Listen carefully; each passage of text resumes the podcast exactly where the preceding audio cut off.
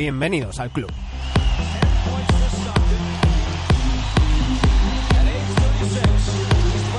Casi sin darnos cuenta, estamos a menos de una semana del 15 de diciembre, fecha en la que muchos jugadores serán susceptibles de ser traspasados. Llevamos sin movimientos desde que en julio los Thunder mandarán a Westbrook a Houston y ya empiezan los rumores. Y es que hay unos cuantos equipos que no están como esperaban a estas alturas de una liga, con audiencias cayendo en picado y con un nivel baloncestístico más que cuestionable.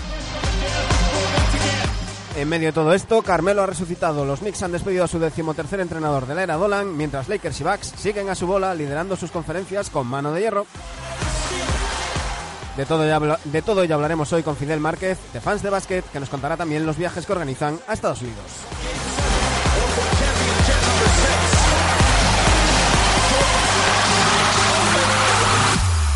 Aquí comienza el capítulo 199 de NBA Adictos.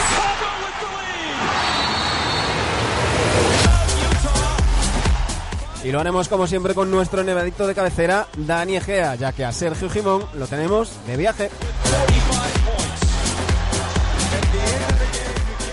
Y yo soy Manu Planetario a medio gas, ya sabéis, esta, esta voz no tiene, no tiene disimulo posible. El catarro ha podido conmigo.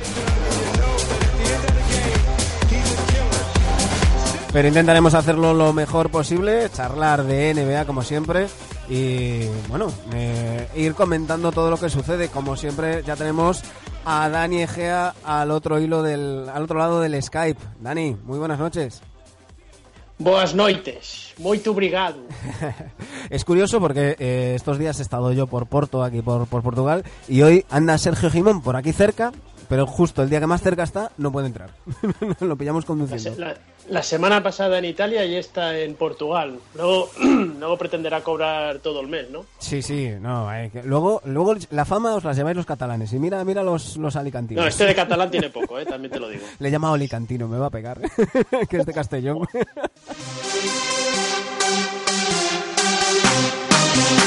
Esto no me lo perdona, ¿eh? O sea, creo que- Los valencianos están muy locos, ¿eh? Bueno, eh, siguiente pregunta.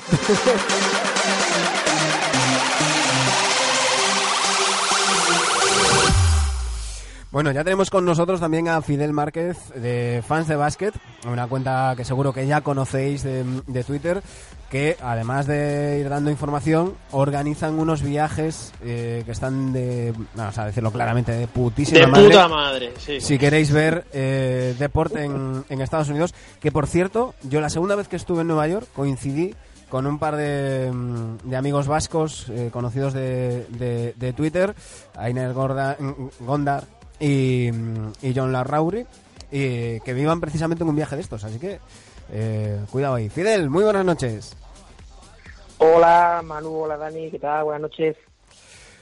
Dani, todo tuyo. Bueno, eh, joder, todo mío. eh. Eh, Claro, no, es, que, es que como Fidel es la primera vez que viene, yo no sé si tienes preparado el hay que test. hacerle, hay que Claro. hacerle un pequeño test. Claro, claro. Hay que hacerle un pequeño test. La gente te conoce por los viajes, Antes de pero entrar... queremos que también la gente te conozca por tus gustos baloncestísticos. Claro, luego ya le daremos, Ah, bueno, ya le daremos vale. caña y que, y que nos cuente, que nos venda el muñeco y, y que nos, nos cuente cositas interesantes, pero mm, la primera vez que se pisa eh, Nevadictos hay que pasar por el test de Dani Gea. Vale, de acuerdo.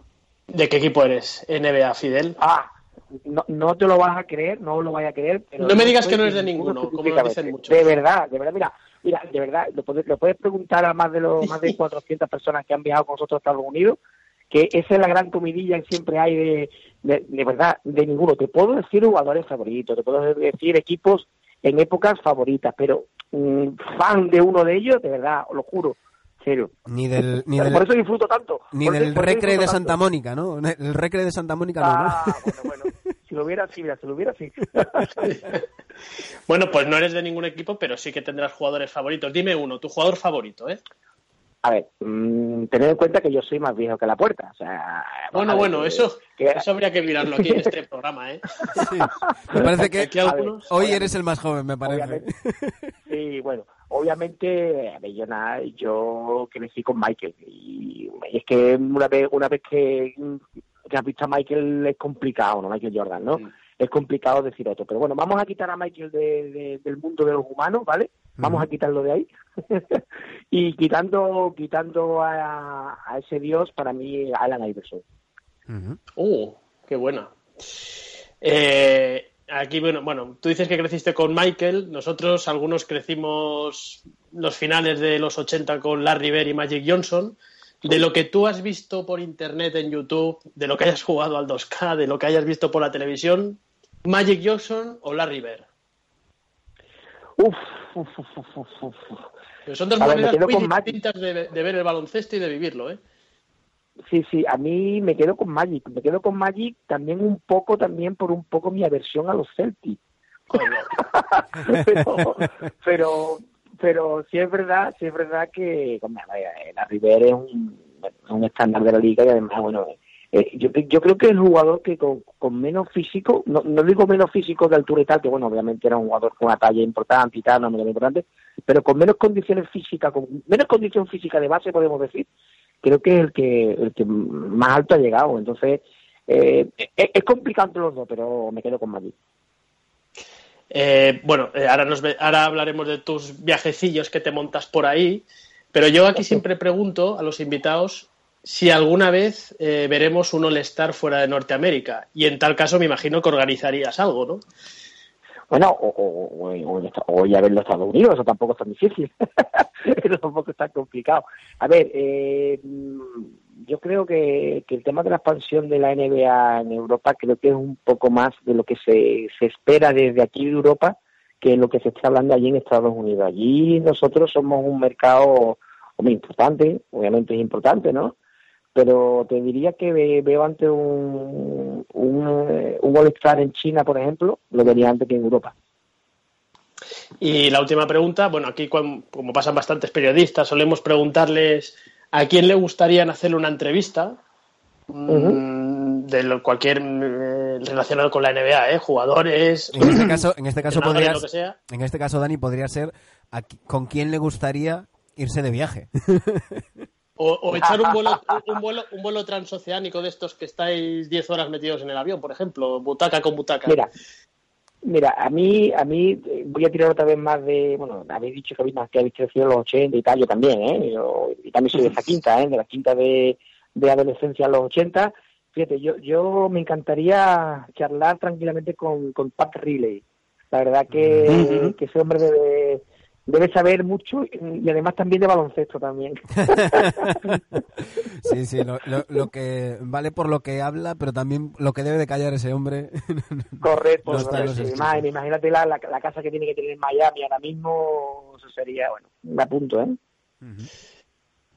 Bueno, pues oye, hasta aquí el, hasta aquí el test. Eh, yo creo que la gente se ha quedado con la duda de qué año eres tú, porque dices de los 80. No, bueno, yo, yo soy del 75, soy del 75, pero sí es verdad Oye, Dani, si más viejo que nosotros. Sí, sí, Dani, hay que, hay que, no, sé. Hay que invitarlo más veces. No, te iba a decir, no, yo te iba a decir al contrario, porque estoy viendo sus fotos y digo, no, no puede ser, no puede ser que un tío que es, que es mayor que nosotros. yo tengo un chupazo con el diablo, a ver, obviamente, somos del sur, yo soy de Huelva, ¿vale? Los somos del sur, me somos gente especialmente dotada yo, yo, que, yo que pensaba que yo me conservaba en alcohol, lo tuyo... yo creo, la verdad que no me puedo, no me puedo quejar. Yo creo que Fidel cuando va a los viajes, eh, cuando deja a su gente dormida por las noches, él se va a algunas clínicas especiales allí en Estados Unidos. No, ¿Eh? sangre, sangre y esas cosas. No, debe, debe, de ser de ir a los partidos NFL esos con nieve, sabes que el frío. correcto, correcto. bueno, cuéntanos. Pero sí, sí, eh... 75 y exactamente, que hicimos eso. Yo también pillé la época de la River y tal, pero bueno, sí es verdad que que cuando ya tienen eh, uso de razón a partir de eso, que tienes 15, 16 años, ¿no? que empiezas ya eh, a prestarle toda tu atención a lo que te atrae, pues sí, verdad que empieza la época de Michael y obviamente pues eh, por eso decía que es el que me marca, obviamente habiendo eso también, bueno, incluso ¿eh? que tengo que mi primer recuerdo de baloncesto me acuerdo perfectamente, se remontan a la semifinal de España contra Yugoslavia en la Olimpiada del 84, cuidado, ¿eh? Estamos hablando de, del, del Plistoceno, ¿eh? el neolítico. que, bueno, correcto. Y, pero, pero es verdad que, que, en el periodo de NBA pues empieza a pegar fuerte pues, en la época de final de, de Magic cuando se le diagnostica la enfermedad y tal, y bueno, y el, todo el reinado de, de Michael. Bueno, hay que decir que estamos hablando con Fidel Márquez de fan, fan voy a decirlo bien, fan DF Basket, esa es la cuenta, arroba fan DF Basket o fan DF Basket con K. Eh, o también F, F, F, and F Basket, que realmente como nació, F and F Basket, porque éramos éramos dos Fs, dos ah, Fidel y, y, mi socio y mi socio Flitchi, que aquí le envío, le envío un saludo, que bueno, que por circunstancias, tipo de circunstancias abandonó el proyecto y nació de ahí. De... Pasa que también el juego de palabras de fan de básquet también, claro. pero en verdad es F and F en, en básquet. Ah, mira tú, mira tú. Pues pues yo, todo convencido, yo decía siempre fan de básquet digo, pues se, le colaría una F en lugar de una E. y ahí quedó, pero no, no. Es que siempre, nos, siempre nos comemos la otra F, mi, mi pobre socio Fritz, pero bueno, ahí lo tenemos siempre pues presente. O, o, o, mi F de Fidel, ¿eh? Tampoco F. Una, una por otra. Arroba F Basket o fnfbasket.com. Eh, como dices en tu, en tu bio, si queréis ver NBA y NFL en directo, vente a nuestros viajes a Estados Unidos o, o a Londres. Eh, sí. Cuéntanos, ¿cuánto tiempo llevas organizando estos, estos viajes? Bueno, a ver, todo esto empezó, bueno, nosotros teníamos una, nacimos muy parecidos a vosotros, ¿no? En plan, bueno, hacer algo así, incluso tenemos nuestro programa de radio y todo, verdad que, que, no, al principio estábamos, bueno, muy ilusionados, con, con mucha fuerza, ¿vale? En el 2012, ¿vale? Y bueno, fue un proyecto, bueno, que ustedes saben que, que todo esto, este tipo de, de aventuras, entre comillas, amateur, ¿no? Amateur porque no hay una profesionalidad por medio, pero le echa una, prácticamente las mismas horas, ¿no? Que el profesional, pues la verdad que lleva un costo personal. Entonces tuvimos casi un año más o menos ejerciendo mucha información, muchos artículos, mucho tema de, de radio, y uno, uno de los proyectos que había dentro del proyecto general era, pues, oye, ¿por qué no vamos a Estados Unidos y vemos, lo vemos en directo? Y en el 2013 organizamos nuestro primer viaje, nuestro primer trip to USA, que es lo que es nuestra marca, podemos decir, ¿no? Trip to USA by FNF, ¿vale? Que luego le ponemos una coletilla cada año al final, ¿no? Que es a dónde vamos, así donde vamos, ¿vale? Y en el 2013 pues iniciamos pues, a la Meca, ¿no? A, Nueva York, ¿no? también era lo más fácil de organizar y tal, y lo hicimos. Y bueno, y, ese año pues fuimos, fuimos, fuimos 13 personas, salió bastante bien. Y a partir de eso pues dijimos, oye, el año que viene, ¿por qué no vamos a Miami? Y fuimos a Miami, y ese año 2014, en Navidad, volvimos a Nueva York ya con un grupo de 40 personas, luego Chicago, y luego otra vez Miami, o luego otra vez Nueva Orleans, bueno, que se ha ido de Madrid. se, ha ido, se ido de Madrid se ha ido de madre y, y luego también, aunque seáis un programa de, de, baloncesto, que bueno, que todos los que vamos a estos viajes tenemos un perfil muy de baloncesto, pero sabéis que, hay mucha gente que le gusta la NBA también le gusta la NFL y viceversa. Sí, Entonces decidimos, sí, sí, sí, claro, sí, somos los, tarados, somos así. Vamos, somos muy tarados, sí. Es que, es que de hecho yo te iba, a decir, Fidel, que yo, yo conocí, o sea, desvirtualicé a John Larrauri y, y, a Anne Gondra eh, en Nueva York precisamente estaban en un viaje organizado por ti y era un viaje que era una, una locura porque venían de haber visto un partido en Boston, iban a ver uno en, en el Madison, al día siguiente un partido... 2017, sí, sí. Efectivamente. vimos, vimos que fueron, en seis días, en seis días creo que vimos ocho partidos entre NBA, NFL, NHL y NFA, creo. O sea, el, sueño, el sueño húmedo de Dani Egea. yo, yo es que hace un rato que estoy en el lavabo. No, yo soy muy friki, yo soy muy friki de, todo esto, yo sí, sí.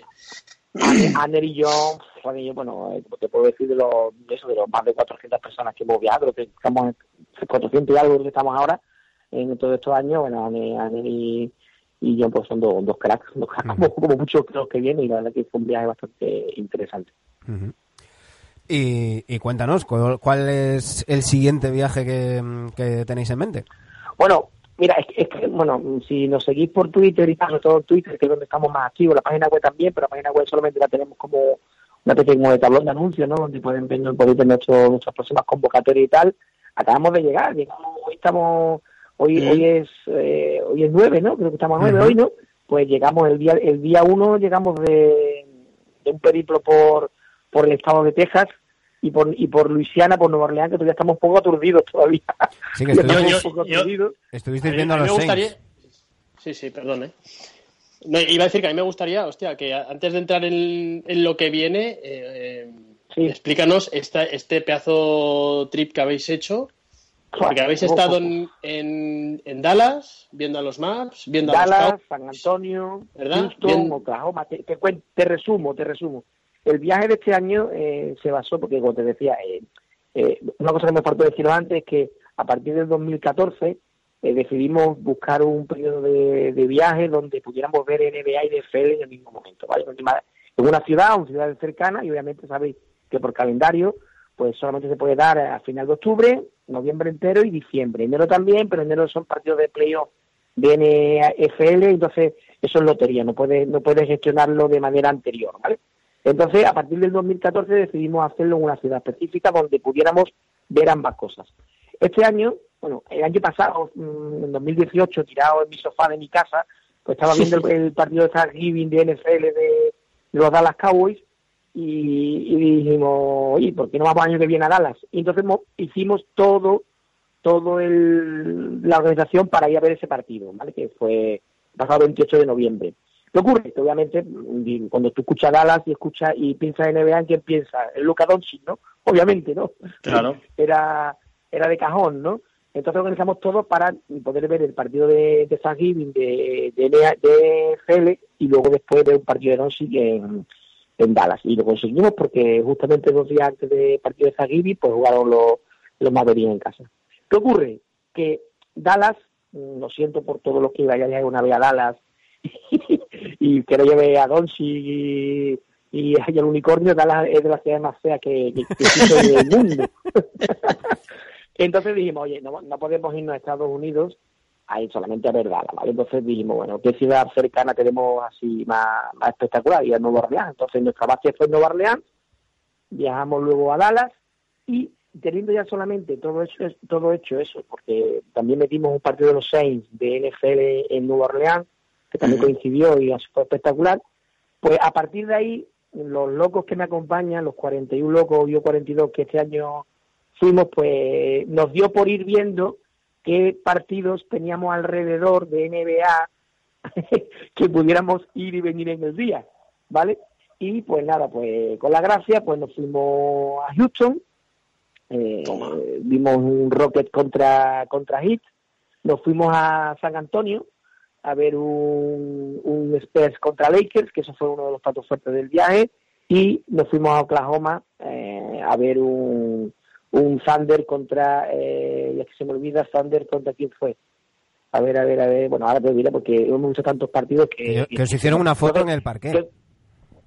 En, el partido de los Thunder. Eso, eso también os iba a comentar, que, que no solamente vamos a ver el espectáculo en sí, que ya de por sí es alucinante, que bueno, que ya que estamos, pues contactamos, contactamos con la franquicia, suelen ser gente muy amable, cuando le explicas que vamos 40 españoles para allá a verlo, pues primero que nada, hoy estamos locos para empezar, y luego le pone mucha facilidad. Y guardan, guardan las cosas de valor. sí, sí, tanto como tanto como en Oklahoma City, que la verdad que se portaron genial, y bueno, estuvimos abajo haciendo una, una foto grupal súper chula, y como en Dallas, que también hicimos una, una experience, no teníamos experience, hacer algo especial en los pabellones o los, estadios que vamos, eh, hicimos una re-entry, que es entrar media hora antes que el resto de, del público, y a pie de pista estuvimos viendo casi el calentamiento privado porque el partido era, a las siete y media y nosotros entramos a, las seis, estuvimos, ya, estábamos en la pista y, pudimos ver bueno pues un calentamiento a tres metros, bueno pues estuvimos con Kawhi, estuvimos con, con Porzingis, estuvimos con todo, con Paul George y el único el único que no no se le calentar ese día fue fue Luca Doncic, pero bueno, está, eso, ah, ocurre de, vez en cuando, de vez en cuando ocurre eso. Bravo, muy bien, muy, la gente es súper amable y cada vez que va a un sitio de eso y le, le explica que somos fan de baloncesto y tal, pues la verdad que, que, se vuelcan. No, lo que pasa es que Doncic, claro, como ya, como ya es ya es esloveño, pues me estaría echando una siesta o algo, llegaría lo de Lirli. No, sí, para nada, Oye, te, te, iba a decir, hostia, que eh, nos has dado mucha información que las estamos asimilando todavía. Eh, de los pabellones NBA en los que has estado, que te he contado, Dallas, San Antonio, Houston, Nueva Orleans, ¿cuál es el pabellón que más te ha impresionado, incluso también por el público y la afición que haya? Mira, hoy preparando un poquito el programa porque bien es verdad que, estamos metidos en esta ola desde el 2013 y, y, es que no nos da tiempo ni a parar a pensar qué hacemos, ¿vale? Te lo digo así como, es que no, yo no, no tenía conciencia de en cuántos pabellones habíamos estado, ¿verdad? No, no sabía. Y, y he echado las cuentas y hemos estado en 11 pabellones en 10, 10 ciudades, porque en Nueva York hemos estado los dos, ¿no? En el. Madison y en el Barclays Center, ¿vale? En los dos años. ¿no? Mm. Y poco a poco eran- me, me sal- me salían 11, 11 pabellones en, en 10 ciudades, ¿vale? Y todos tienen, la verdad que, que todos tienen su, su, su aquel. Yo, sinceramente, de todos, de todos, mm, en conjunto, quizás me quedo con el, el, United, el United Center de Chicago, ¿vale? Por, por la estructura del, del pabellón que es gigantesco, por, por historia, por, por muchas cosas, por muchas cosas. Me dice, bueno, y el Madison, bueno, el Madison sí, el Madison como, como parque de atracciones, pues la verdad que muy bien. y como sitio turístico, genial, ¿vale? Y para ver No sé si perder al equipo local también.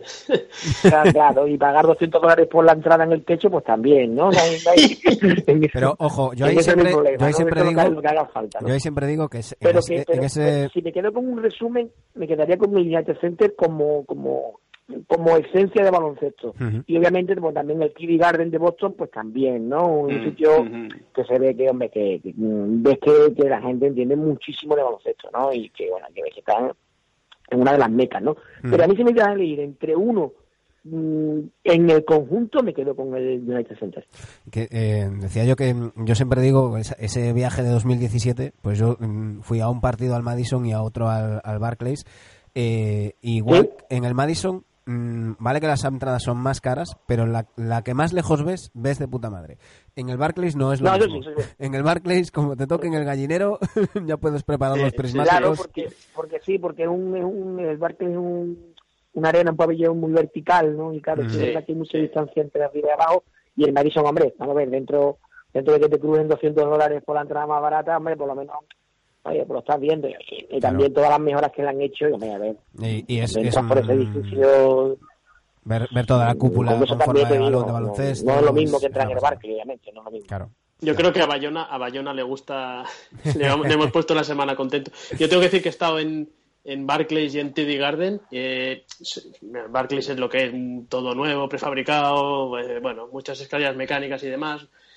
Pero cuando vas a estos sitios, me imagino que el United Center debe ser así, eh, se respira historia. Y eso, quieras o no, mm, ver camisetas colgadas con unos números como el Sí. 6 de Bill Russell y Sí, todo sí, esto, yo no sé a vosotros, pero a mí Sí, sí, sí. es de las cosas, o como ver en la camiseta de Petrovic colgada ya en, en Sí, sí. Brooklyn, esas cosas impresionan, más que al final el partido en sí, ¿verdad? ¿no? Porque tú al final lo que vas a Sí, el saber partido un lo de partido menos. es que yo- de mira, 82 yo digo los partidos que, exacto, 82 partidos que tiene la liga regular, pues bueno, eh, seguramente vas a de- vas a ver el partido desde aquí desde casa más tranquilo y mejor incluso, Correcto, pero sí, chico, sí. ver un partido allí eso no, No, tiene y, y, sobre todo, y sobre todo que de esos pabellones, y sobre todo si vas de manera circunstancial, o si vas siempre, no, no vas a hacer las capitales siempre, ¿no? Pero si, si, si allí lo que, lo que lo que te gusta es pasearte por todos eso, esos, esos pasillos, esa Ujú. cantidad de tiendas, Sí, comida, eh, hay que disfrutar. Yo siempre digo a alguien que vaya a ver un partido de la por primera vez, si el partido a las 7, a las 6 tiene que estar en el pabellón, tanto. dentro, Claro. metido.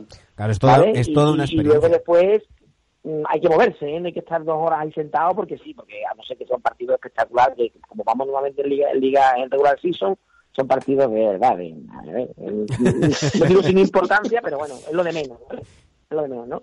Pero que pero que hay que moverse, hay que moverse porque el espectáculo está ca- casi más mm, por dentro que, que en la, en la propia pista.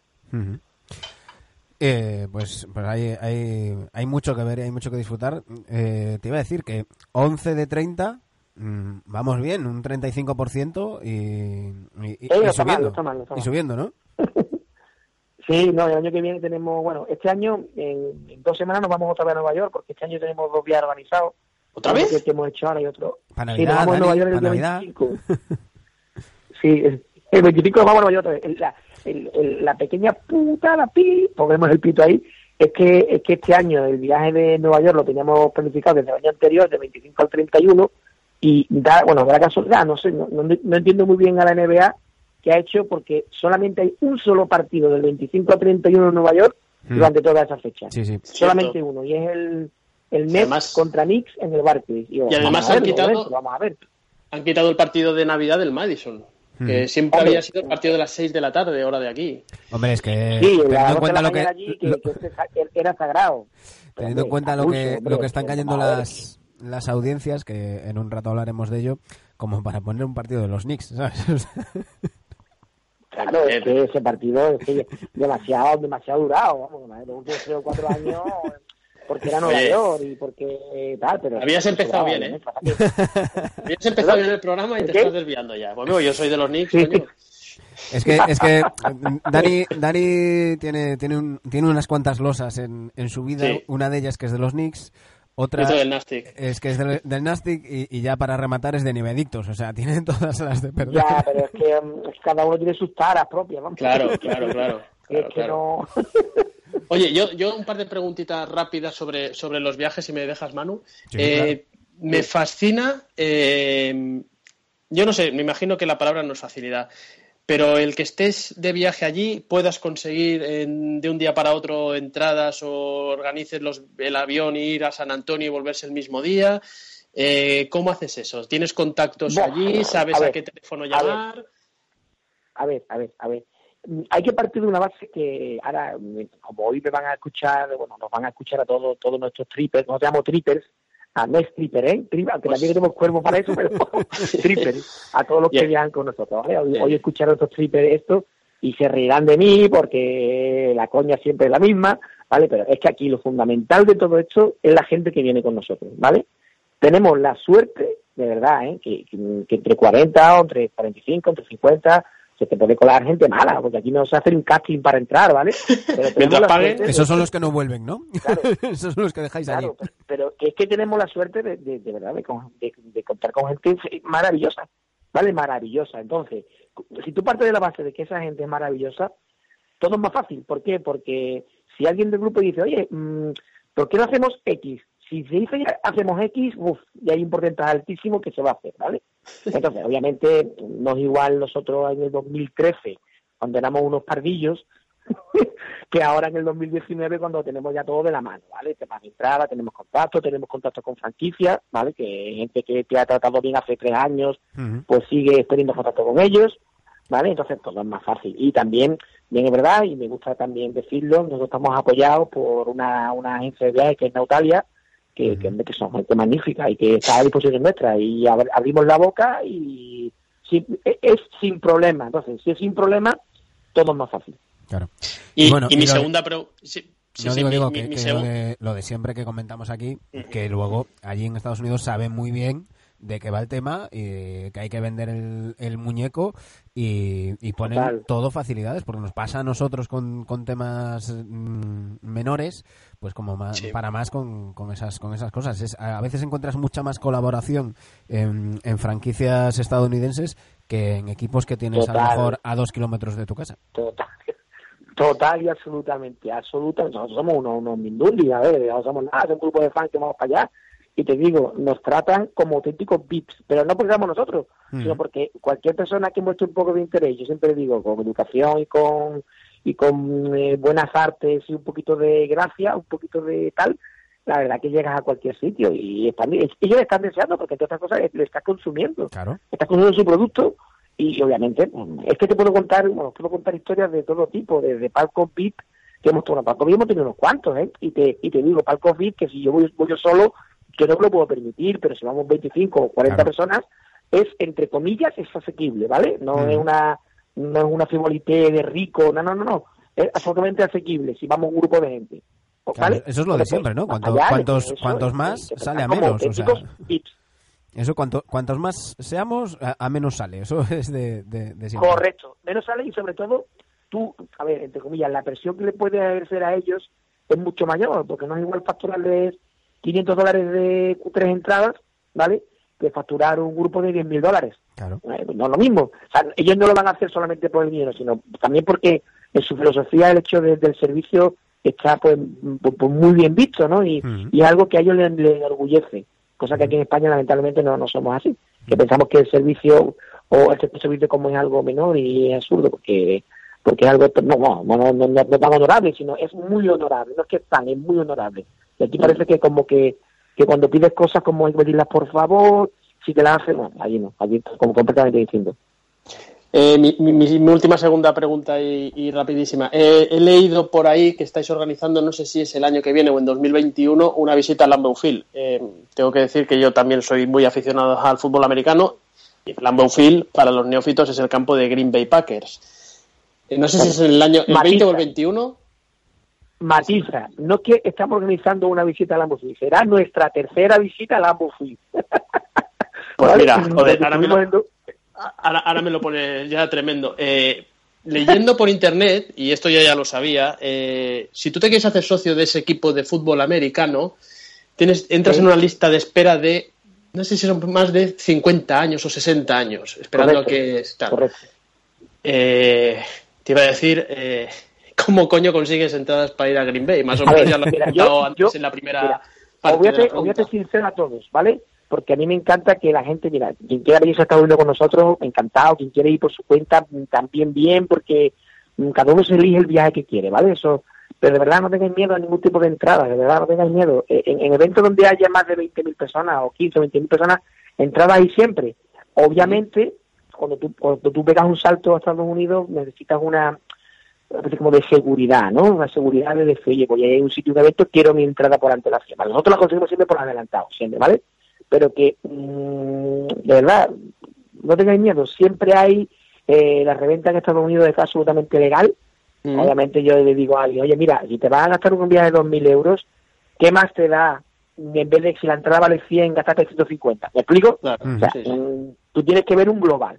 ¿De acuerdo? En el caso de, por ejemplo, de Green Bay, pues, pues sí, la verdad que es complicado conseguir entradas, pero, hombre, mmm, contacta con la gente adecuada, le dices que quieres 40 en vez de quiere 2 y te la vas a conseguir seguro, seguro. O sea, yo lo que quiero es que la gente pierda un poco el miedo, no digo para que se con nosotros, sino ellos mismos, que, que no, que, que, que ese mito de las entradas, nada, nada, vete para allá que seguro que hay, seguro, absolutamente seguro. ¿A unas finales os habéis planteado alguna vez ir o es mucho más complicado eso también? Ese es el proyecto que tenemos para, para el 2021. En el 2021 tenemos el proyecto de, vamos, el, proyecto existe ya, vamos, de hecho hay gente apuntada, porque aquí siempre digo que, que sí es verdad que una de las claves para, para disfrutar bien de, de nuestros viajes es apuntarte con tiempo por dos motivos. Primero, porque hacemos un grupo previo a través de chat y tal, donde cuando nos vamos, el día que nos vamos ya todos somos amigos anteriormente, ¿vale? Que te digo que en el viaje grupal puedes ir por tu cuenta si quieres también, ¿eh? O sea, que no tienes por qué ir en grupo siempre, ¿eh? Cada uno se va acoplando cuando quiere. Y segundo, por el tema de los pagos, que no es igual soltar 2.000 euros del tirón que un año antes estés apuntado y vas soltando poco a poco y tal. Cuando te des cuenta es el mismo dinero, pero no es igual. No es exactamente lo mismo, ¿vale? Luego para 2021 tenemos el proyecto, vamos a hacer una, vamos a hacer un viaje en mayo, final de mayo a Nueva York, y desde Nueva York pues vamos a irnos a ver el segundo partido de las finales, donde sea, donde sea, donde sea, eh, porque Nueva York está perfectamente comunicada, tenemos perfectamente la, la persona que nos consigue ese tipo de entradas, porque a todo esto tenemos ya montado un viaje para la Super Bowl del 2022, ¿vale? Vamos, vamos a ir 15 personas a la, a la Super Bowl de, de Los Ángeles del 2022. Hostia. Y esa, esa misma persona que nos consigue esa entrada nos consigue también para, para la final, ¿vale? De NBA. y entonces lo que vamos a hacer es una semanita en Nueva York y nos diremos el día de la final. Oye, que, que la final es en Nueva York juegan los Knicks, pues mejor. Aunque va a ser un poco difícil. Fidel, que sepas que, que, ahora mismo... Ya está bien, hombre. Ahora mismo Dani, Dani está por, por colgar el teléfono y empezar a negociar con su mujer.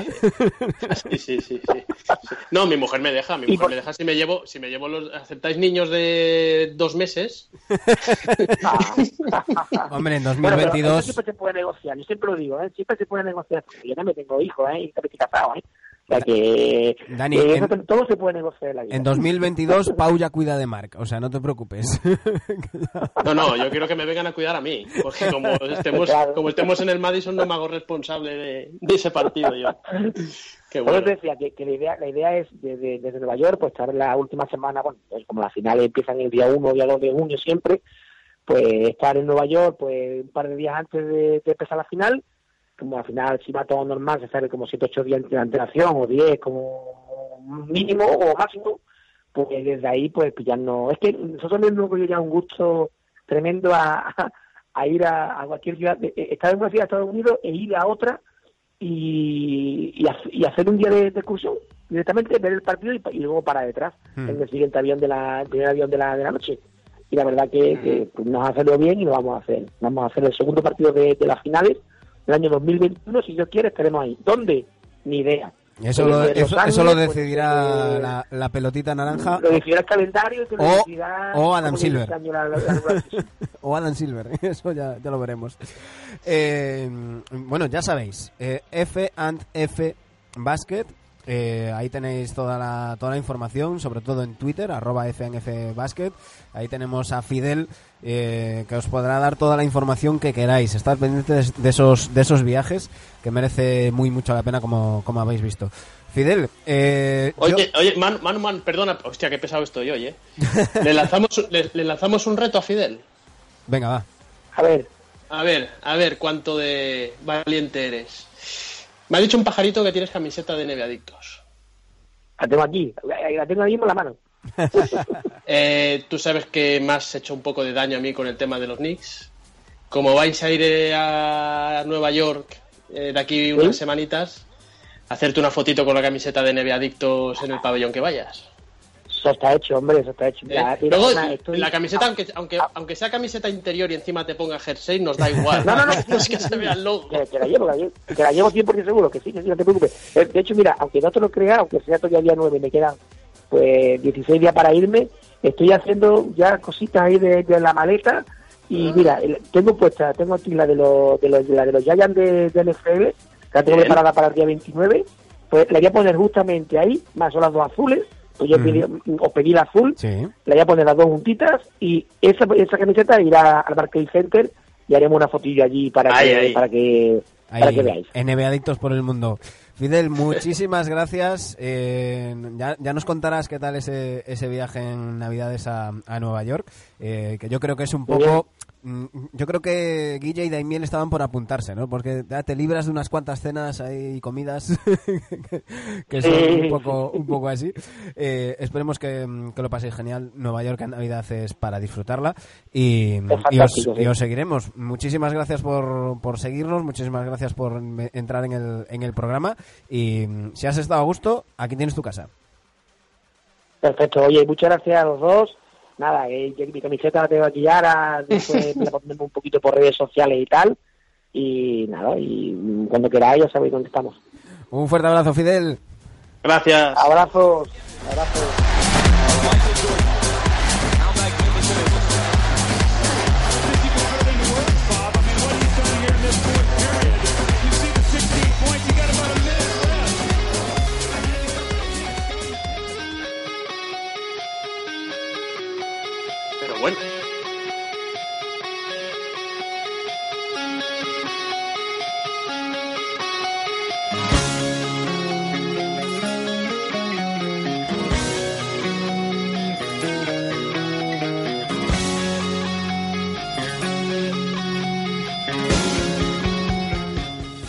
El problema de poner temazos como este es que me cuesta hablar sobre ellos. Y creo, Sí, tío. creo que hoy te he pillado en fuera de juego. Creo que hoy mm, Digo, no puede ser. te he sorprendido No con, este, con este artista. Eh, antes de desvelar de qué equipo vamos a hablar y, y por qué está sonando Guns N' Roses, eh, tenemos que hacer repaso del último Fab Five. Eh, ¿De verdad lo quieres hacer? Porque, no, porque no- no, no lo tenías preparado. Vale, vale. No, No, no, no, no, no. Es que me ha sorprendido esta canción. eh, A ver, pues, pues mira, venga, ya lo tenemos. mi- mientras buscas. Ah, vale. Venga, dale. Bueno, hicimos Sacramento Kings, buscamos, como ya sabéis, el mejor quinteto de la historia de cada franquicia, con el amigo Ochoa. Hemos sacado a Oscar Robertson de base, ¿verdad? Hemos sacado de escolta a Mitch Richmond. Hemos sacado de alero, evidentemente, a Peja Stojakovic. En el 4, Chris Weber. Y en el 5, Don Blade Divac. Bien, un buen quinteto de los, de los Sacramento Kings. Y hoy está sonando Guns N' Roses, porque pese a que. eh, bueno, hoy vamos a hablar de los Pacers. Y pese a que la banda eh, como tal se hizo en, en Hollywood, en la zona de, de Santa Mónica y demás, el tema es que sus dos fundadores principales eh, son Axel Rose e Izzy Stradlin, ambos de Lafayette, Indiana. Y por eso, como vamos a hablar Qué de los Pacers, buscado. suenan los Guns N' Roses. Qué bien buscado, ¿eh? Sí, hombre, la otra opción muy obvia era Michael Jackson. Pero bueno. Eh, me- Ah, mira, tampoco hubiese estado mal, ¿eh? Sí, sí, pero me que- yo me quedo con, con, con Gans. Eh, Fíjate qué, qué poco le pega, ¿verdad? A Axel Rose haber nacido en ese estado, ¿eh? De Larry Bird. Sí, bueno, a, a mí de Axel Rose lo, po- lo poco que me pega es su estado actual. no en el que nació, También, pero- también.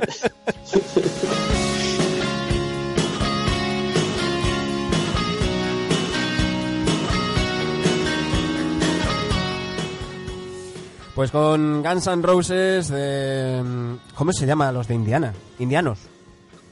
Indianapolisenses. Mm, Ah, bueno, los del estado, india- indianos, ¿no? indianos, Debe no ser. sé. Indios no, ¿eh? no, no, no. Bueno, no, que es- está el frenado hablando por mí. Eh, con eh, Axel Rose y Izzy Stradlin sonando de fondo, vamos a buscar el Fab Five de los Indiana Pacers. Así que cuando quieras, Dani, todo tuyo. En honor a Eneco Picabea, eh, vamos a hablar de Indiana Pacers, franquicia que nace en el año. Bueno, eh, ellos están en la NBA desde el año 76, pero ya estuvieron en la ABA 10 años antes. Nosotros contamos, evidentemente, eh, los años en que han estado en NBA como tal. Grandes logros de los Indiana Pacers, aquella final del año 2000, que palman con Lakers, y ocho finales de conferencia. Eh, ya sabéis, buscamos, yo voy a dar cuatro opciones para cada puesto. eh, no estamos buscando únicamente al mejor jugador en ese puesto, sino quien haya conseguido más logros, quien haya tenido más repercusión El dentro de la ciudad, de la franquicia, el que consideréis más representativo de la, de la franquicia. Vamos con el puesto de base. eh, creo que aquí no vamos a tener muchas dudas. Primer aspirante, Mark Jackson, que viene de los Clippers en los 90, seis temporadas, cinco veces playoff, juega la final del año 2000. Segundo candidato, Jamal Tinsley, drafteado por Indiana en los 2000, siete temporadas, cinco veces playoff, una final de conferencia. Tercer candidato, George Hill, que venía de San Antonio Spurs, década del 2010, cinco temporadas, cuatro veces playoff, dos finales de conferencia. Y el último, a ver si te acuerdas de este, Don Travis Best, Hombre, drafteado por Indiana en los 90, siete temporadas, seis veces playoff y juega aquella final del, del año 2000. Y nos hemos dejado fuera a Bern Fleming, a Darren Collison, a Don Buse y a Anthony Johnson. bien. Eh, Yo me quedo con el, me quedo con el primero, ¿no?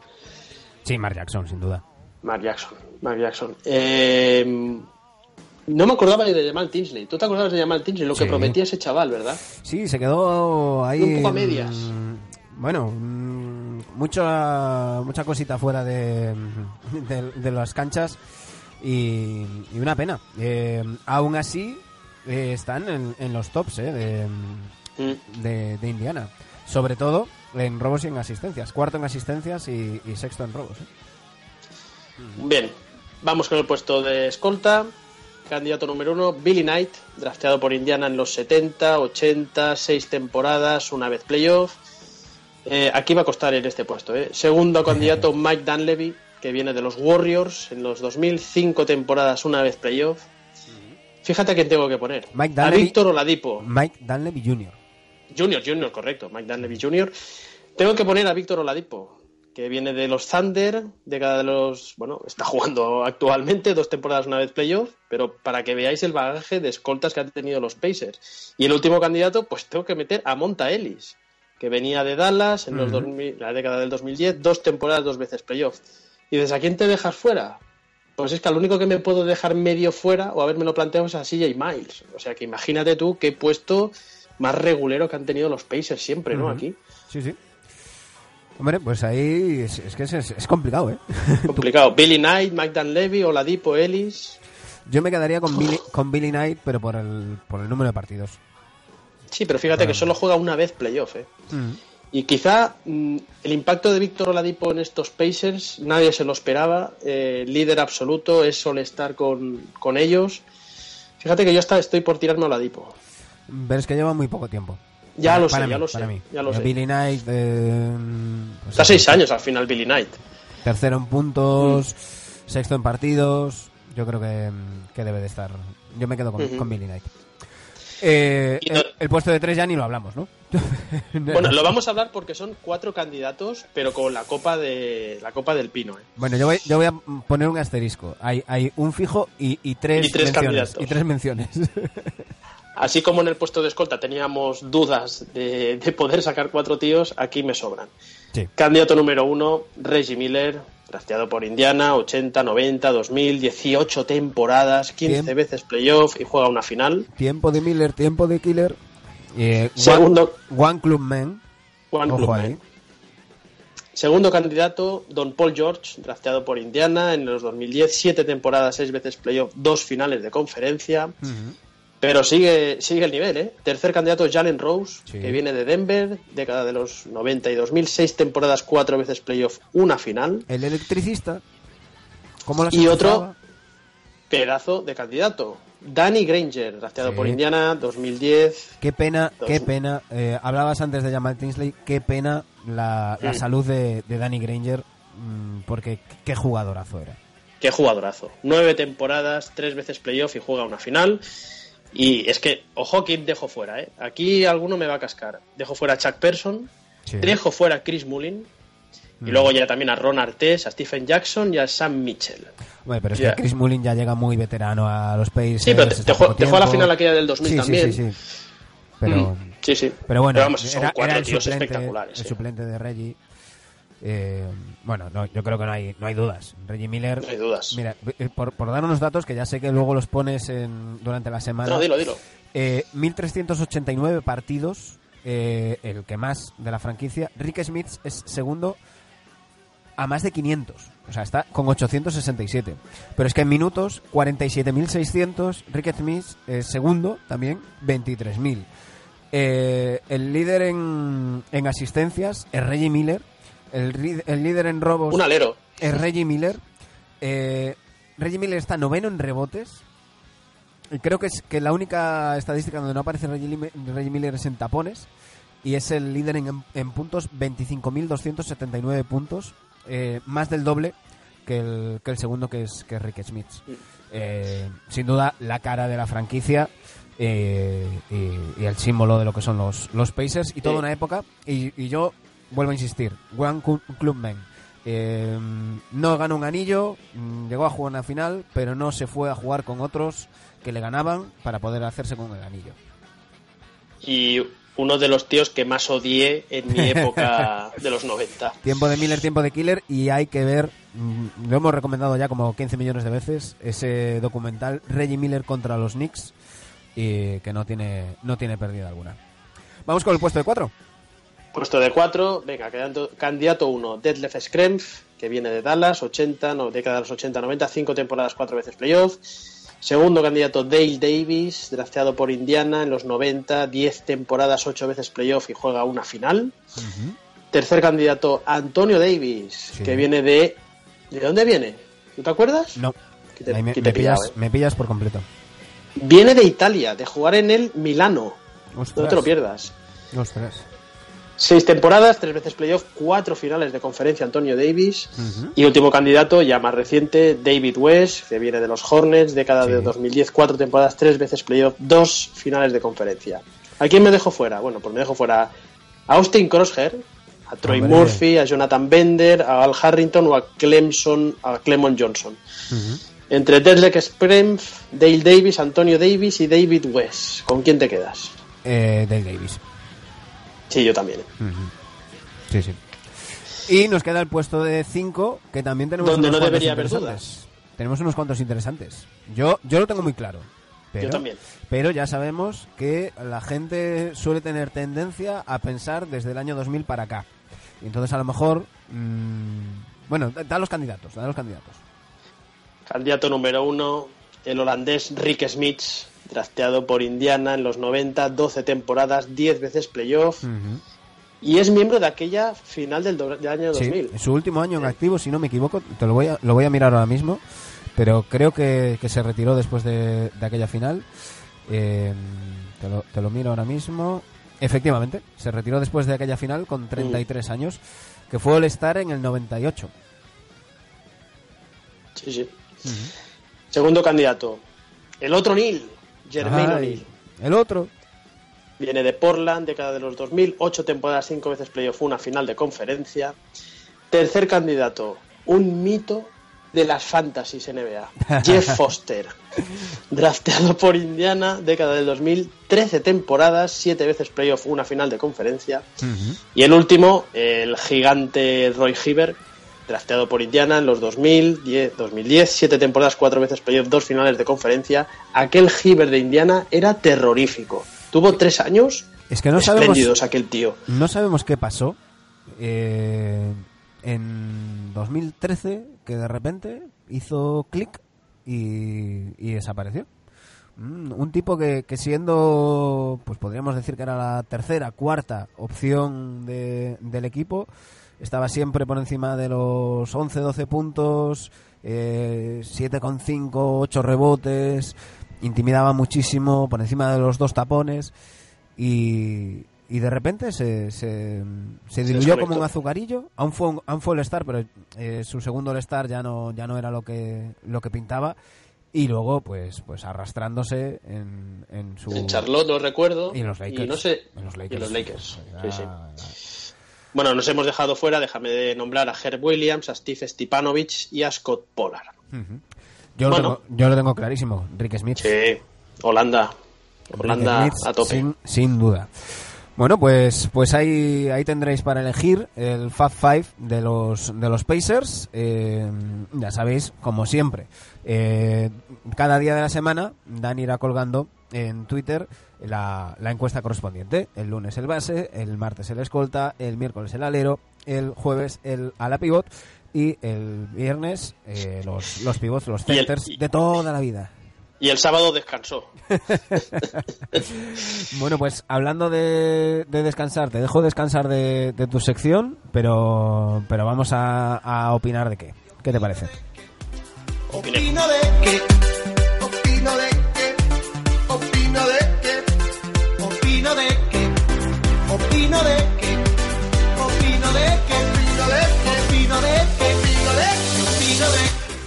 Y es que hay muchas cosas que, mm, comentar. Eh, como siempre nos pasa cada vez que, hacemos una paradiña y estamos una semana sin hacer el programa, se nos juntan, se nos juntan cosas.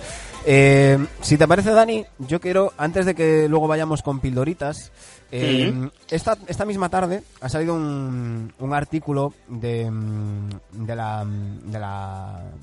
Bueno, me saldrá. de, de, Athletic. de, de Athletic es que estaba aquí buscándolo ahora mismo y, se, me, se me iba. Eh, hablando de, mm, de, lo que lo que mm, significa la caída de la audiencia de los de, lo, de la NBA. Eh, conocíamos el pasado, eh, tengo por aquí la chuleta, el pasado 2 de diciembre, Sport Business Journal decía que los, las audiencias han caído un 23% en la TNT, un 20% en, en ESPN y un 13% en las cadenas regionales. Ya sabéis que tanto TNT como ESPN son los, las cadenas que emiten a nivel nacional y después cada mm, televisión local, por decirlo de alguna manera, como si, si lo trasladáramos a, a, España, pues las autonómicas normalmente suelen dar los partidos del equipo de, de su La Forta. la Forta. Con la diferencia que solo dan las, pues eh, la tele, el, MSG da los de los Knicks y, y demás.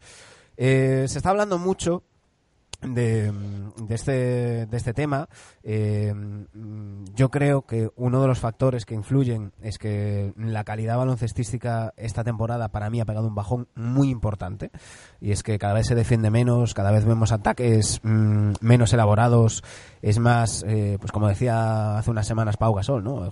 cosas que antes eh, implicarían que el entrenador te sentara ahora poco menos que se, que se premian, ¿no? El, llegar subiéndola tal cual y tirar desde el logo y, bueno, y si no entra, pues ya se cogerá el rebote y así se inflan las estadísticas y, y demás.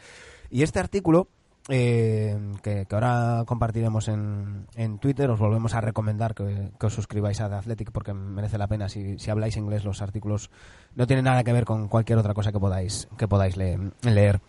Eh, empieza a hablar de diferentes eh, cosas. no se queda tan solo con, con el tema, pues, eso, de, de, la lesión de Stephen Curry, de Clay Thompson o de Kevin Durant, que también comenta que es un, que es un factor eh, pero entre otras cosas, se habla del efecto de Twitter.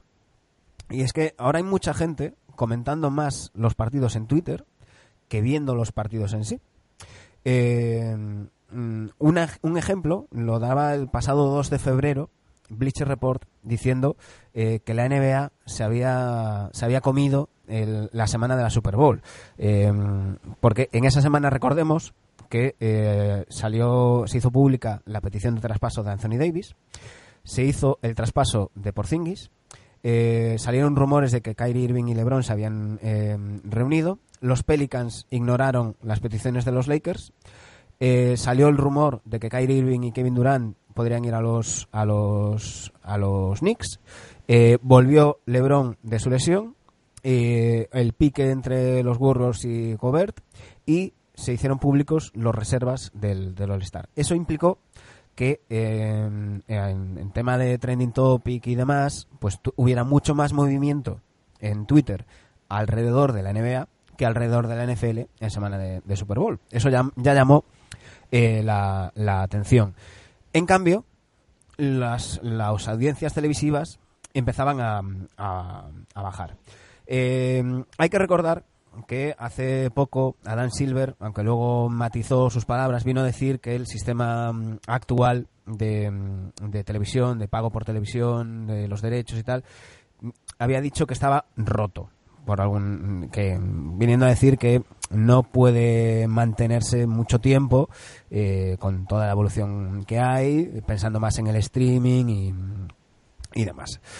Eh, en este artículo se hablan varias cosas que, que yo quería hablar contigo, Dani, que me dieras tu opinión, eh, porque mucho, mucho se está hablando en redes sociales acerca de este tema, ha habido muchos artículos en prensa, y, y este artículo intenta desmontar unos cuantos mitos. ¿no? Y dice, bueno, eh, el mito acerca de las audiencias número uno, dice que no es un- una, gran, una gran cosa, ¿no? Que, no, que no hay que hacerle mucho caso, porque tiene eh, un contrato de 24 mil millones eh, que, que no se acaba hasta 2025, y entonces que bueno, que todavía hay tiempo de negociar y, y- y demás. Eh, están diciendo en, en el artículo que viene a decir, bueno, vale, no es, un, no es una gran cosa ahora, pero ahora es el momento de ponerle remedio, porque si esperas al 2025, a lo mejor mm, se te cae el castillo de naipes. Hay que recordar que los contratos, estos contratazos con esas cantidades astronómicas que estamos viendo de los jugadores, en parte se deben a este mega acuerdo de la, con las televisiones nacionales de, de la NBA. Bueno, son muchas cosas, Manu, eh, para, para comentar. Eh, el tema de la audiencia. Es que yo creo que cada vez se ven menos, se ven menos partidos en NBA. Evidentemente, no. Va a bajar la audiencia, se ven menos partidos en NBA. Eh, sí, eh, esto es de perogrullo, ¿no? Pero es que yo creo que a la gente mm, está perdiendo el interés de ver todo un partido entero, ¿no? Mm, Somos un poco los frikis los que nos quedamos por las noches a ver partidos y hoy en día mm, hay miles de facilidades para poder ver los partidos a- cuando quieras, ¿no? Pero es que yo creo que es que la gente la gente le aburre un poco esta NBA. Eh, creo que estos partidos, a ver, la NBA siempre ha sido espectáculo y eso ha pasado en los años 80, 90 y 2000. Y la NBA siempre ha sido, como norma general, mm, altas puntuaciones y ha sido un poco lo antagónico a lo que era la Euroliga o lo que es Europa, ¿no? Y muchas veces hemos hablado de que son hasta deportes diferentes, ¿no? Pero una cosa es ver un partido disputado y irse a más de 100 puntos y otra cosa es lo que estamos viendo hoy en día, que son No, puntuaciones y sin- dema- demasiado altas. Y sin ir a eso, Dani, eh, todos recordamos los de nuestra quinta, aquellos nuggets de, de English que se iban a 150 puntos por partido y tal, pero era porque eh, le imprimían un ritmo tremendo a los partidos, eh, forzaban a su rival a ir a ese ritmo mm, rápido y, y alegre, pero las, las jugadas estaban muy trabajadas, muy preparadas, había varios pases, estaba... eh, es que incluso voy más allá. eh, los precursores de, de esta era moderna, eh, los Suns de D'Antoni, de- Ujú, del Seven, iba a decir. del Seven Orles, eh, en casi todas las jugadas había un pick and roll de Studamayer con Nash. Eh, en casi todas las jugadas, mm, Sean Marion mm, estaba marcando eh, las, las defensas eh, según se ubicara en la línea de triple o, o se metiera hacia adentro. Había mm, mucho más trabajo que, que- que es que ahora.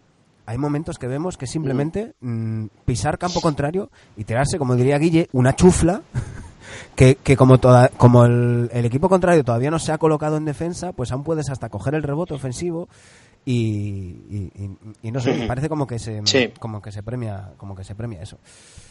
Aquí lo que hay que ver, un, dato que dabas tú, los, los Suns, so- solo hay que ver las asistencias que salían en ese partido comparado con otro partido de esa puntuación hoy en día, ¿no?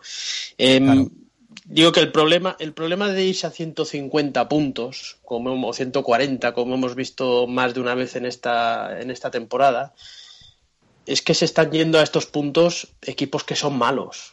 Claro. Equipos que, que son malos, que malos, entenderme, evidentemente son jugadores, todos los jugadores que hay ahí son muy buenos, ¿no? Pero son, son equipos que comparado con el resto, pues son equipos mm, que no van a aspirar a Vamos a poner- vamos a poner un ejemplo en otro- Washington Wizards Vamos que a poner un ejemplo. 140 y pico puntos. Dani. Entonces, eso- esto es lo que hace daño, creo yo. ¿no? Vamos a poner un ejemplo Eh, con otro con otro deporte. Tú en fútbol puedes marcar 10 goles en un partido. Lo puedes hacer porque tienes a Messi o lo puedes hacer porque estoy yo de portero en el equipo contrario. Entonces, no son 10 goles igual, pero no es lo mismo. No es lo mismo. Entonces, estamos asistiendo a un baloncesto donde, donde apenas se defiende, donde hay casos que son, mm, vamos, eh, de poner el grito en el cielo y, y- y que estamos viendo al final jugarse cuarto y medio. Según el partido que veamos, es el primer cuarto y medio o, so- o es el último cuarto y medio. Pero, pero nos estamos encontrando con, con eso. El resto, pues como leí ayer por Twitter, casi casi parece que van al tran tran, eh, como si se tratara de un, de un entrenamiento. Exacto. Eh, da la sensación de un año para aquí o de un par de años para aquí que los entrenadores están tirando la mitad del partido. Eh, la mitad del partido jugamos a pegarnos tiros y luego ya cuando haya que bajar el culo, pues ya se bajarán los últimos, el último cuarto, ¿no? La clave, la clave es esta tendencia y mucha gente dice que la culpa es de los Warriors y la culpa es de Curry. Oiga, no, eh, aquellos Warriors jugaban y juegan de maravilla y, y ellos tenían sus cartas y jugaron a eso y eran los mejores para hacer eso. Eh, aquí está la puta manía de querer copiar lo- siempre a los que ganan y esto, para querer copiar un modelo, tienes que tener jugadores y un entrenador que sepa eh, asimilar ese modelo y no vale lo que estamos viendo ahora, como tú bien decías, de posesiones cortísimas, de hacer la transición defensa-ofensiva y, y tirarte el triple desde donde sea, ¿no? Este, este para mí es el gran problema de, de- de- no de este año, porque el año pasado ya lo vimos, lo que pasa es que este año se está siendo bastante más acuciante, ¿no? Dicho lo cual, y, con, y ya alguna vez hemos tenido alguna conversación privada tú y yo, creo que hay equipos que están defendiendo muy bien hoy en día en la liga. Y creo que hay equipos que son muy buenos defensores. Los Lakers están defendiendo bien. Los Clippers son un equipo sensacional en defensa. Creo que los Bucks también defienden bien. Pero, evidentemente, en temporada regular, eh, donde los focos se van son a estos partidos que son realmente infumables. He dicho. Eh, otro de los mitos que desmonta este, este artículo que ahora compartiremos por, por Twitter es eh, un- algo que, que el propio Adam Silver dejó caer en una entrevista eh, mm, más o menos informal diciendo que claro, que claro, es que ahora LeBron está en el oeste, la mayor parte de la audiencia de NBA está en la costa este y los partidos del oeste son muy tarde, ¿no? Eh, en, este artículo, mm, eh, déjame ver quién es el autor, eh, Ethan Strauss, viene a decir que eso es un argumento ridículo, eh, porque solamente hay que mirar datos de, de otras, de otros años eh, o de otros deportes, eh, equipos de la NFL que juegan en la costa oeste, que, que son los que más audiencia tienen, y que antes de eso, mm, bueno, solo hay que, que ver los, los datos de audiencia que hacían los Warriors, los datos de audiencia que hacía Magic Johnson con, con el Showtime, y que quizás eh, los Lakers no consiguen llamar tanta mm, tanta tanta audiencia eh, a pesar de que lo estén haciendo tan bien y dominando la, la conferencia oeste porque eh, la gente eh, mm, traduzco li- literalmente ¿no? Eh, hay la sensación de que el acuerdo entre los LeBron y los Lakers fue mm, un poco menos que mercenario. Nadie compra que LeBron tenga alguna conexión con Los Ángeles más allá de querer hacer televisiones, o sea, querer hacer películas y shows de televisión. Eh, a todo esto súmale la controversia de China en la que James apareció como ser el amigo eh, americano de los chinos y estar en contra de Daryl Morey que defendía un- una posición más demócrata eh, ante esa mm, ante esa situación. Bueno, dicen que mm, la imagen de LeBron se ha visto un poco resentida tanto por su, su movimiento a, a Los Ángeles eh, que se que se percibe como algo interesado y con esta mm, con esta eh, polémica. Pero como, como dice en, el artículo, mm, hace nada los Warriors jugaban también más tarde y, ahí estaban los datos. Bueno, yo creo que el tema de LeBron, eh, mientras se ganen partidos, pues bueno, eh, eh, no, no, no, no sé hasta qué punto se elevará a gran noticia el, el- el comentario que haces, ¿no? Eh, que LeBron busca algo más cuando firma por los Lakers y es más pensando en la ciudad de Los Ángeles y posibles cosas, evidentemente. Ahí está la peli que han preparado para el año que viene o para dentro de dos años, no sé cuándo es, ¿no? Eh, también te digo que ir a Los Ángeles, eh, si tienes un estatus, no digo como el de Lebron, pero incluso algo menos que Lebron, tiene estas cosas, ¿no? Es una ciudad que yo diría que es hasta un país diferente de lo que es Estados Unidos. eh, se magnifica todo y, y tener una figura como Lebron en, en esa ciudad, pues, pues te hace abrir muchos caminos y muchos destinos profesionales diferentes, ¿no? Yo no sé si sabría, si sería capaz de vivir en esa ciudad, también te lo digo, ¿eh? Yo ya te digo que no. Yo ya te digo que no. Que sí. Eh, luego, eh, y, ya, y ya cierro con este, con este artículo, dos, dos mitos más que, que comenta eh, Strauss. Dice, el mito número cuatro, la salvación del streaming. Dice, la eh, seguramente habrás escuchado que la televisión está muerta, que el futuro es el streaming, plataformas tipo Dazón y, y demás.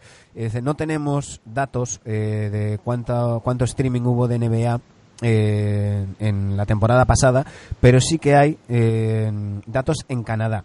Dice, durante las últimas finales de la NBA eh, hubo 111 veces más canadienses viéndolo por la tele normal que por eh, streaming. Entonces, si, si el streaming va a ser eh, la salvación eh, eh, cuando muera la tele, dice Strauss, va, va a tardar todavía un rato. Y eh, el, el último mito que, que comenta dice que hay mucha gente diciendo, bueno, no os preocupéis porque la NBA nunca ha sido más popular. Y dice que eso es un tanto enga- engañoso porque ahora estamos en la era de las redes sociales y que parece que algo es más popular, pero dice que el, máximo eh, de espectadores que ha tenido la, NBA en Estados Unidos fue en 1998 en las finales, eh, los Bulls contra los Jazz, que hubo una media de 29 millones de espectadores. Eh, en la, NBA moderna han sido han rondado los, los 20 millones. Hmm. Ha ido bajando en los últimos en los últimos años, mientras que por ejemplo la Super Bowl ha ido sumando sobre 20 millones de espectadores desde ese mm, eh, 1998. Eh, así que mm, no, eh, no, no, no es no es que sea más popular la NBA, quizás pues ahora hay más visibilidad y los que lo seguimos pues vemos más cosas, pero no quiere decir que haya más gente más gente siguiéndola. Y a la hora de hablar de soluciones, esta nos dice, bueno, lo primero es admitir que hay un problema, que parece que poco a poco lo van, lo van admitiendo, y, y en segundo lugar no centrarse en los medios y en, y demás, sino pensar también en el, en el propio en el propio juego. Y es cuando eh, aquí se ha hablado muchas veces de, de, bueno, ¿qué hacemos para que el juego sea más, más vistoso, más entretenido, que nos guste más, pues si agrandar la pista, si alejar la línea de tres, si poner una línea de cuatro, eh, si eliminar la norma de los tres segundos defensivos, hay, hay muchas opciones que, que tendrán que hablar, que, que yo creo, Dani, que antes o después alguna eh, algún cambio normativo tiene que haber. Sí, lo va a haber. Pero a mí me disgustaría el tema de la línea de tres, que lo retrasasen o, o que hicieran una línea de cuatro, que ya me parecería un poco circense, ¿no? Y un poco dejar en Glover Trotters. Pero todo esto viene mm, por alguien, por un equipo que ha hecho las cosas muy bien, que son los Warriors de Curry. Y por culpa de que ese equipo lo ha hecho todo muy bien, todos se han dedicado a intentar copiar ese modelo, o casi todos, Y eso es lo que ha ocasionado pues esas posesiones ínfimas de 5 segundos, Ojo. 6 segundos, esos partidos de 150 puntos, ese Harden que te mete hace Te poco decir, 50 ojo. puntos, pero es que falla 16 triples ese día. Claro, y, O sea, los Warriors no le podemos decir y que la los culpa es de los Warriors. Y los Rockets. Es que me niego, me niego a decir que la culpa es de los Warriors. La culpa es de los demás por querer copiar las cosas, Claro. Sí, sin sí. tener recursos. Eh, Ya comentábamos que hace, hace poco Larry Brown decía que, bueno, esto es cuestión de que llegue, llegue un equipo que gane mm, jugando por dentro y defendiendo eh, potente y con otro estilo y que cambiará un poco la, tendencia, pero que bueno, que, son cosas, cosas cíclicas. Eh, bueno, hay, yo es, un artículo que me pareció muy interesante, que, creo que es algo que hay que, mm, que ir mirando porque porque al final mm, es eso no no es simplemente pensar en bueno pues pues hay menos audiencia pues pues bueno pues ya está. No no.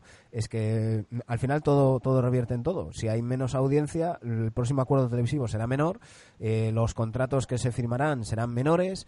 Entonces a lo mejor China compite de otra manera a la hora de fichar Mm, está claro que no no vamos a ver a un a un Anthony Davis en su prime eh, yéndose a China pero si China empieza a pagar mejor, a lo mejor empezamos a ver a jugadores mm, de su- suplentes mm, de rol de sexto hombre o tal que se van a China a ganar más dinero. Entonces, hay que hay que mirarlo todo y hay que y hay que cuidarlo todo. Bueno, Eh, las televisiones ya han hecho su propuesta. Su propuesta, sus inventos de Copa del Rey o Copa del Presidente y, y las otras cosas que comentamos en el último programa, ¿no? Pero bueno, Eh, tiene un problema. Silver tiene muchos problemas encima de la mesa y yo creo que el más grande es este, sí, sí. sin ninguna duda. Sí, sí. Eh, bueno, ahí vamos a poner ahora mismo en, en Twitter el, el artículo del que os estoy hablando eh, y, y, bueno, lo leéis, sacáis vuestras vuestras propias eh, conclusiones. Eh, damos unas pinceladas antes de, de irnos, Dani. Eh, tenemos jugadores de la semana. Sí, eh, acaba de salir Jimmy Butler y Anthony Davis. Jimmy Butler de Miami, ahí va mi primera pildorita. Eh, luego me tienes que dejar una pildoraza, evidentemente, Sí, al final sí. del programa, ¿eh? Para hablar de un equipo. Eh, bueno, no sé qué piensas de Miami. Yo creo que está por encima de las posibilidades, por encima de, de lo que todos. Yo, yo, yo los metía en playoff y aquí me pongo media medallita todavía. Veremos si me la acabo de poner al final. Pero incluso a mí me está sorprendiendo cómo están rindiendo estos hits. Esos rookies, Tyler Herro y, y Duncan Robinson y I need a estas hero. historias. I need a hero. Es, tremendo. Es Sí, sí, Spoelstra, lo mago, y sacándose de la chistera al, al Nun este, al Sí. Robinson. Yo- yo- yo- Algún día tendremos que pensarnos si Spoelstra es el mejor eh, entrenador, probablemente junto a Brad Stevens del este. Yo tengo que reconocer que, que a mí Spoelstra en su momento eh, creo que, que lo único que hizo fue eh, aprovecharse de, cierta estructura que había y, demás, porque bueno, a, a Riley le dio un poco de vergüenza hacer lo mismo que había hecho con, con Van Gundy y meterse él a, entrenar en playoff eh, como, como hizo en 2006. Y, y sí que en un principio a mí me despertaba mm, muchas reservas. Eh, pero ya a partir de su segunda temporada ya empezamos a verle cosas y, yo creo que es un entrenador que ha ido, se ha sabido adaptar a, perder a, su Big Three eh, y, se ha ido se ha ido adaptando, se ha ido reinventando y, yo creo que, está sacando más de lo que de lo que tienen en los hits en, las últimas temporadas y, tiene mucho mucho mérito. Eh, comentábamos al inicio, lo decía yo en la entradilla, que dentro de nada, llegamos, eh, estamos hoy a día 9, el día 15 ya se cumple el plazo en el que por el que pueden ser traspasados los jugadores que firmaron contratos como agentes libres este, este verano. Vivimos una situación atípica y es que eh, desde, no sé si era 1970, leía la estadística, desde hace no sé cuántos años, no llevábamos tanto tiempo sin un traspaso. El último traspaso que se ha hecho en la NBA es el de, el de Russell Westbrook a los Rockets. Y, y, bueno, uno entra en Hoops Hype y, lo que ve es que todo el mundo dice, bueno, es que está la gente esperando al 15 de diciembre a que se puedan mover unos cuantos jugadores. Entre ellos, uno de los que más está sonando es, es Kevin Love. Eh, los Cleveland Cavaliers parecen querer hacer eh, derribo y empezar de, de cero reconstrucción total. Kevin Love, recordemos que tiene 90 millones para, para tres años. Y, y dice Kevin Love que él por él quiere quedarse, pero que si le traspasan, que, que se iría a no un, pasa nada. a un contender. No, no, que, que se lo traspasen, que sea a un a un contender, ¿no? Y, y claro, a partir de ahí ya han empezado a sonar muchos nombres, entre ellos unos cuantos que a mí no me salen los, los cálculos, porque no sé yo cómo harían los Lakers para, para hacerse con Kevin Love, por ejemplo, que es uno de los nombres que ha salido. Yo creo que ha sonado los 16 contenders que están para meterse en playoff. Eh, independientemente de su contrato, que es un contrato duro, duro de mover, yo creo que esa pieza es tremendamente aprovechable, tal como está Kevin Love este año y el año pasado hasta que se lesionó también estuvo muy bien. Es un tío que en playoff te va a aportar mucha experiencia eh, y es un, un ala pivot, pivot con buenísima mano desde fuera que a mi entender no pinta nada ahí en Cleveland ahora mismo y quien se lleve a Kevin Love eh, es, un, es un refuerzo de garantías para, según a qué equipo vaya, para aspirar a anillo tranquilamente. Ahora, mover 90 millones, hombre, fácil no va a ser. Y otro de los que suena muchísimo eh, para traspasos, eh, muchos son los, los rumores que estamos oyendo de los, de los San Antonio Spurs, Spurs que están haciendo eh, su peor año mm, de la era Popovich, podríamos, podríamos decir sin temor a equivocarnos. Ahora mismo eh, son undécimos, están a, bien es verdad que están a partido y medio de playoff, porque ojo, en el oeste hay dos equipos en negativo en playoff y en el, en el este eh, cierra, el- cierra el- la clasificación para playoff Orlando al 50%. Hacía muchos Vaya. años que a estas alturas de temporada no veíamos eh, la, la clasificación así. Eh, son tan solo 13 equipos eh, en positivo. Es una es un, dato a, tener en, en cuenta. Eh, pero, aún así, son muchos los rumores que hay en San Antonio. El más gordo de ellos es que DeMar DeRozan podría salir, podrían estar buscando traspaso. Y han sonado muchos equipos, entre ellos los propios Raptors, eh, Sí. en un rumor que metería mm, a, a Margasol a, a San Antonio. Eh, pero ha sonado también Detroit, han sonado muchos muchos equipos y, y me imagino que la semana que viene a estas alturas, Dani, estaremos hablando de, de muchos rumores más y de alguna que otra operación hecha ya. ¿eh? Eh, sí, eh, lo de, de Rozan sería cómico, ¿no? Que volviese a Toronto. Vuelves a tu casa ya con el anillo que te han ganado desde que te has marchado tú. Es, sería cojonudo, ¿eh?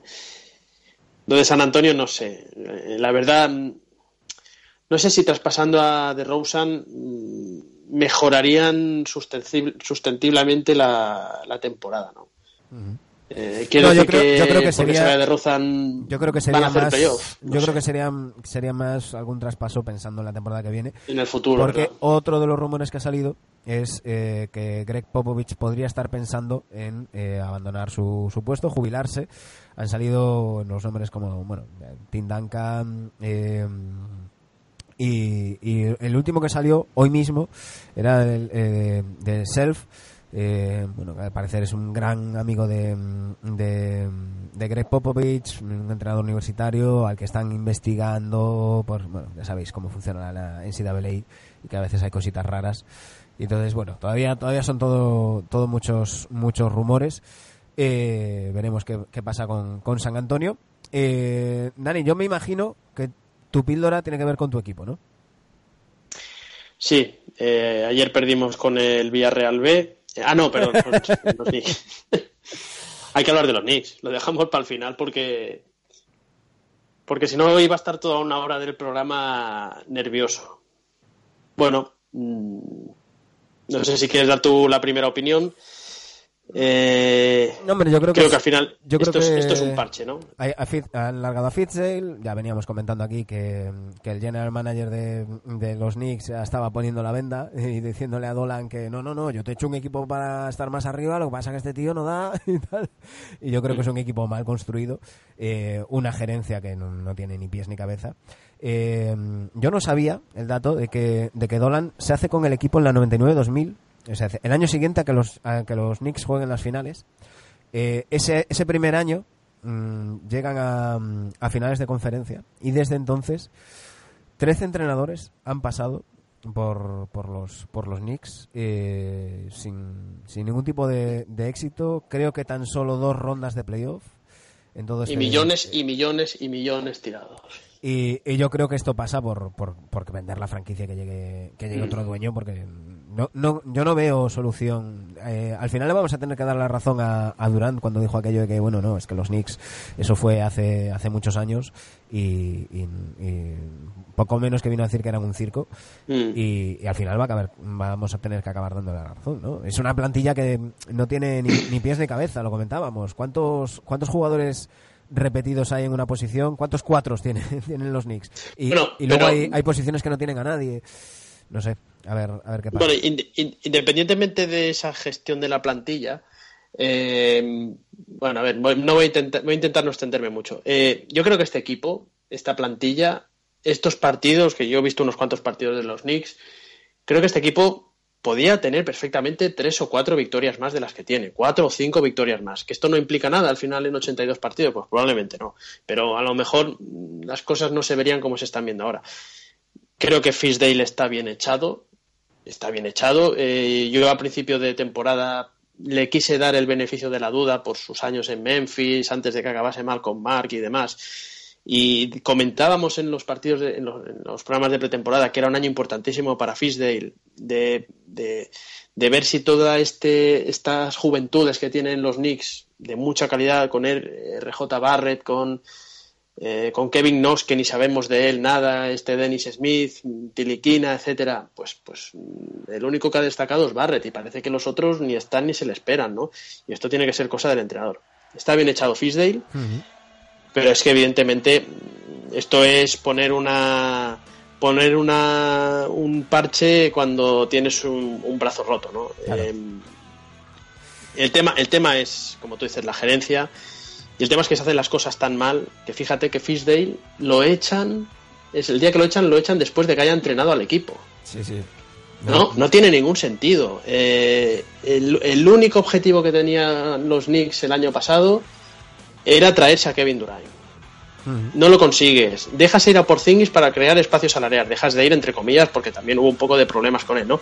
Pero lo dejas ir exclusivamente para conseguir a Kevin Durant o a Irving o a una gran estrella. No te viene nadie. Eh, el, gran, el gran dilema aquí es quién coño va a querer venir a los Knicks. Claro.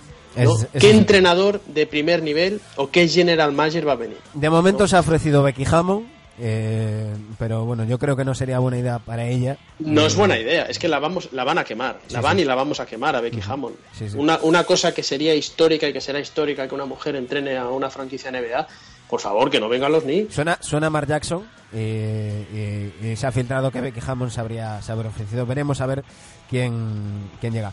Eh, nos vamos a ir ya porque nos, nos, nos hemos ido con la, con la tontería. Nos vamos, estamos ya por encima de la hora y 20. No sin antes darle una mala noticia a Bayona y es que eh, el trabajo de Jim Boylan de momento no corre peligro. Eh, según, las, según las fuentes, eh, bueno, según Sam Amick, eh, de Athletic dice que John Paxson eh, es muy fan del el amor duro de, de Jim Boylan eh, y la caña que le da a los, a los jugadores. Y eso mismo hace que sea muy impopular en el vestuario. Eh, hay muchos jugadores que han empezado a, a prácticamente no hablar acerca de, de los entrenamientos, de, de su liderazgo y, y demás. Y, y poco menos que dicen eh, off the record que están hasta los cojones de, de Boylen. Veremos cuánto aguanta esa, esa situación también en, en Chicago. Eh, Dani, la semana que viene más, el 200, ni más ni menos. ¿Y vamos a tener para el programa 200 al otro integrante del equipo o estará no sé si, de viajes por ahí? No sé si estará viajeros por el mundo. no, no sé, no sé si es Marathon Man. No, Marathon Man no, que tiene menos pelo. No. Eh, me- men- menos pelo no, más corto, que no es lo mismo. Y no estamos para hablar no, nosotros de no, yo no, yo no, yo no. Eh, yo ya estoy en el, en el club de Caruso, yo ya tengo que asumir. Eh, bueno, yo- lo que espero es estar sin, sin catarro, eh, que, que tenga tener una voz que sea que se pueda oír y no como, como hoy, que vuelvo a pedir disculpas, pero a veces los virus nos ganan la batalla, así que eh, será La semana que 200. viene quedará ya casi nada para Navidad, ¿eh? Sí, sí. Fum, fum, fum. Habrá que Eh, preparar algo, alguna cosilla. Te- Estamos ahí, estamos trabajando en ello. De momento, para el 200, podemos ir avanzando el limitado que tenemos, ¿no? Eh, Vamos a esperar a acabar de confirmarlo. Vale. Por lo que pueda. Sí, sí, no, no, no, yo no me tiro a la piscina. Bueno, estamos trabajando en, en tener con nosotros a un gran amigo del programa, eh, que además nos consta que a todos os ha gustado mucho las veces que Petición especial de Sergio Gimón. Así que que nada, quería. la semana que viene el, el programa 200 de NBA Adictos. Un fuerte abrazo, Dani. Un abrazo desde Tarragona.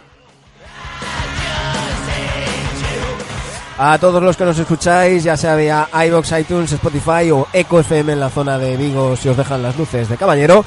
Muchísimas gracias por estar ahí. Recordad que tenemos nuestras camisetas NBA Adictas. Podéis haceros con ellas siguiendo Patreons en patreon.com barra Adictos o pidiéndonos en arroba RC, Twitter o Spotify.